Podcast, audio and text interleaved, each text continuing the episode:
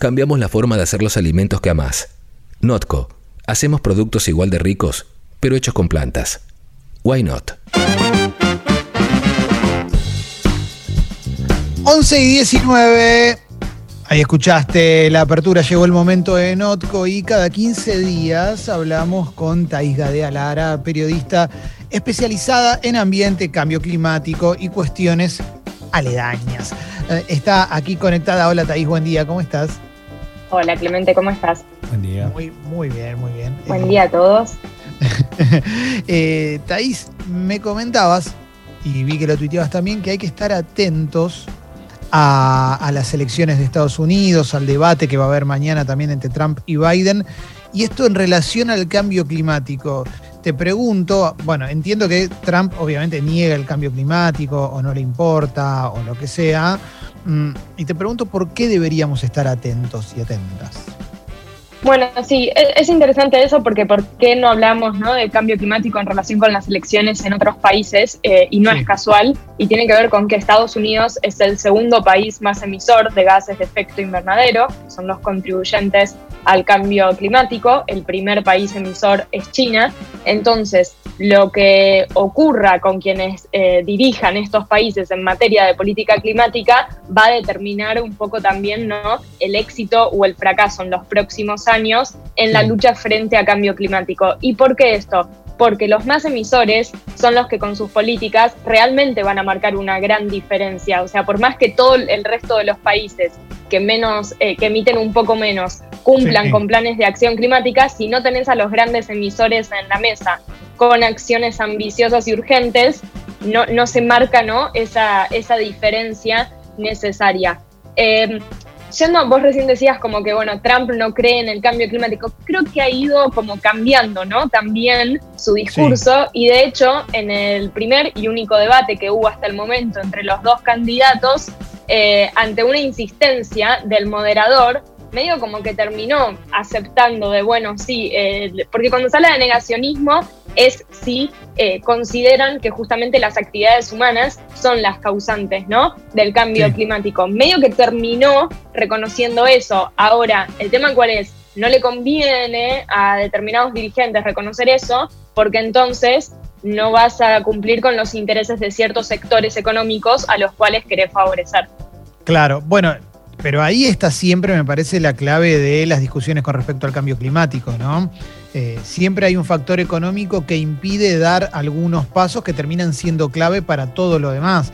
Entonces, pensándolo desde ese lugar y teniendo en cuenta que eh, entiendo, y corregime si me equivoco, que las acciones que se necesitan tienen que ser conjuntas y a nivel global, eh, ¿convendría que gane Biden o Biden tampoco va a mover demasiado?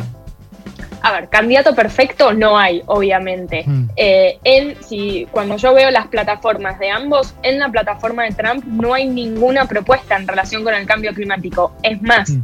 todas las acciones que él hizo durante estos cuatro años las pone como metas cumplidas, que en realidad sí, porque él hizo lo que dijo en su campaña electoral antes que iba a hacer, que era salirse del Acuerdo de París, que ahora si querés eh, hablamos en detalle de eso, porque Estados Unidos a día de hoy sigue adentro, y desmanteló en total, según un conteo que viene haciendo el diario New York Times, 72 medidas políticas ambientales o climáticas. Por ejemplo, entre ellas desmanteló el plan de energía limpia de, Obama que buscaba justamente eh, acelerar la transición en Estados Unidos.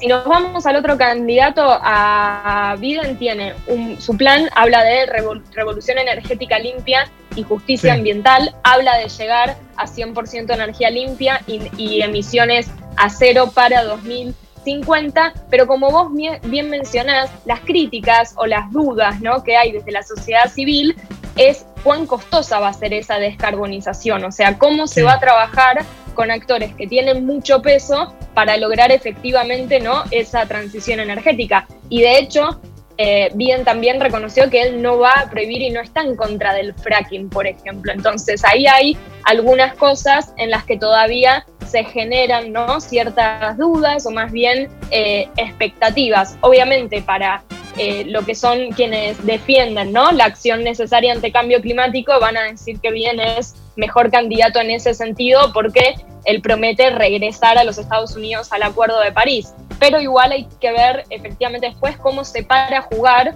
con los actores ¿no? que se ven más afectados por, por toda esta transición que se necesita. Yo eh, a Donald Trump, si me decís que hay 72 cosas que, que desarmó, ya me imagino que hay 20 que las hizo de guapo. Es como, ¿qué es esto? No me importa, sacalo. Pero no, pero esto no, me importa, sacalo. Me lo imagino más así. Me imagino que están las que son especuladas y las que directamente no le importan un pito. Pero me gustaría preguntarte por el Acuerdo de París. Eh, exactamente, ¿qué implica bajarse del Acuerdo de París? Bueno, eh, volvemos a lo, a lo, del principio. No tener al segundo emisor en el Acuerdo de París afecta y dificulta ¿no? marcar la diferencia que se requieren en la reducción de emisiones de gases de efecto invernadero, sobre todo en los próximos 10 años. Porque yo decía esta aclaración? Porque hubo mucha confusión en los medios, básicamente por no leer el acuerdo, pero como todo acuerdo hay una letra chica y no es que cada uno se puede ir cuando quiera, hay que cumplir ciertos tiempos. Entonces, en función de cuándo el acuerdo entró en vigor, que fue el 4 de noviembre de 2016, a partir de ahí se tenían que cumplir tres años y después es un año del proceso legal. Entonces, por eso, mira acá lo interesante, el 3 de noviembre son las elecciones, al día siguiente se hace efectiva la salida de Estados Unidos del Acuerdo de París. Si gana Trump, salvo que después decida volver, que no, no es lo que está en agenda, bueno, se hace efectiva y, ya Estados Unidos no va a participar en las negociaciones. Si gana Biden, sí se está hablando desde ONU Cambio, Cambio Climático que se va a tratar de hacer más rápido ¿no? ese proceso de retorno del país a las negociaciones. Última pregunta te hago, Thais. Eh, ¿Estados Unidos es el, país que tiene relación más conflictiva con la cuestión del cambio climático o hay alguno que esté peor?